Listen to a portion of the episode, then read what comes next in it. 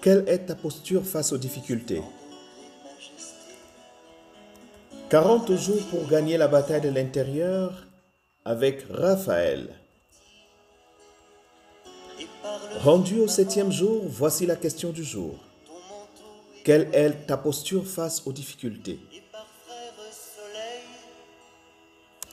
Cette question m'a fait penser à mon histoire il y a 15 ans environ, lorsque dans l'entreprise où je travaillais, je fus mis au garage pendant 4 ans, sans aucune mission assignée, sans un seul dossier à traiter. La première année, je n'avais plus de salaire du tout, et à partir de la deuxième année, mon salaire était réduit au tiers. J'étais l'objet de toutes les moqueries, les attaques, les haines. Tenu de venir au bureau tous les jours, je n'avais presque plus droit à la vie. Mon état de santé se dégradant, j'étais interdit d'aller voir mes médecins parce qu'un groupe de personnes tapies dans l'ombre souhaitait absolument me voir chavirer et mourir. À partir de la troisième année, une situation déstabilisante et traumatisante que j'ai vécue m'amena à lever les yeux pour enfin les fixer sur la croix du Christ. Comprenant que la seule personne qui peut décider de qui je suis réellement et de qui je voudrais être, c'est moi-même, avec la grâce de mon Créateur. Et je pris conscience donc que j'étais fait pour une mission plus grande et que je commençais à investir sur moi-même, à passer mes certifications. Et ma première entreprise fut créée dans cette adversité.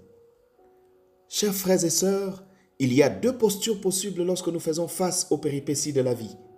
Je les qualifie de posture de mort et posture de vie. La posture de mort est celle de victime. Nous allons nous lamenter, nous plaindre, râler et nous laisser hanter par la question permanente Oh mon Dieu, pourquoi moi? Dans cette posture, ce sont les autres qui sont responsables de nos souffrances physiques, morales et spirituelles.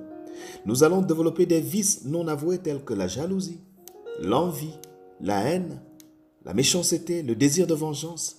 Et des émotions négatives vont être notre quotidien. La colère, la frustration, la déception. Et dans cet état, notre fréquence de vibration est tellement basse que rien ne marche plus dans notre vie. Malgré les neuvaines et les demandes de messe, les chaînes de prière que nous allons organiser, les fruits seront négligeables, voire inexistants. Et dans cette posture, nous faisons le choix de vivre notre enfer sur terre. Chers amis, la deuxième posture, la posture de vie, celle dans laquelle je suis rentré à partir d'un moment, est celle de la responsabilité celle dans laquelle j'ai pris conscience que tous mes résultats étaient le fruit de mes comportements, de mes attitudes. Et dans cette posture, j'ai accepté l'entière responsabilité de ma situation et je me suis tourné vers les solutions. Dans cette posture, les difficultés vont devenir pour moi une réelle opportunité de croissance puisque dans chacune d'elles, j'irai chercher ce trésor caché, cette germe de gloire qui s'y cache. Dans la posture de vie, la question permanente n'est plus ⁇ Oh mon Dieu, pourquoi moi ?⁇ mais la question permanente serait ⁇ Pourquoi pas moi ?⁇ Et mon pardon sera plus simple à offrir. Mes amitiés seront plus vraies. Professionnellement, je donnerai toujours le meilleur de moi-même, malgré l'adversité de l'environnement. Personnellement, je vais construire des relations productives avec mes enfants, mon conjoint ma famille, mes amis. Mon état de santé va s'améliorer considérablement. Mes prières seront exaucées, ainsi que mes désirs les plus profonds, et je pourrai commencer à vivre mon rêve. Chers frères, dans la vie, j'ai pris conscience et je partage avec vous aujourd'hui ce que j'ai découvert. C'est accepter la position de vie c'est prendre conscience et s'engager à aimer sa situation. Aimer, A-I-M-E-R, A pour accepter la situation telle qu'elle est, en arrêtant de stresser sur les incontrôlables. I, identifier ma part de responsabilité dans la situation.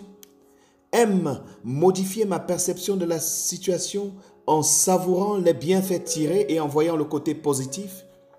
E. Explorer les pistes de solutions en agissant sur les contrôlables d'abord.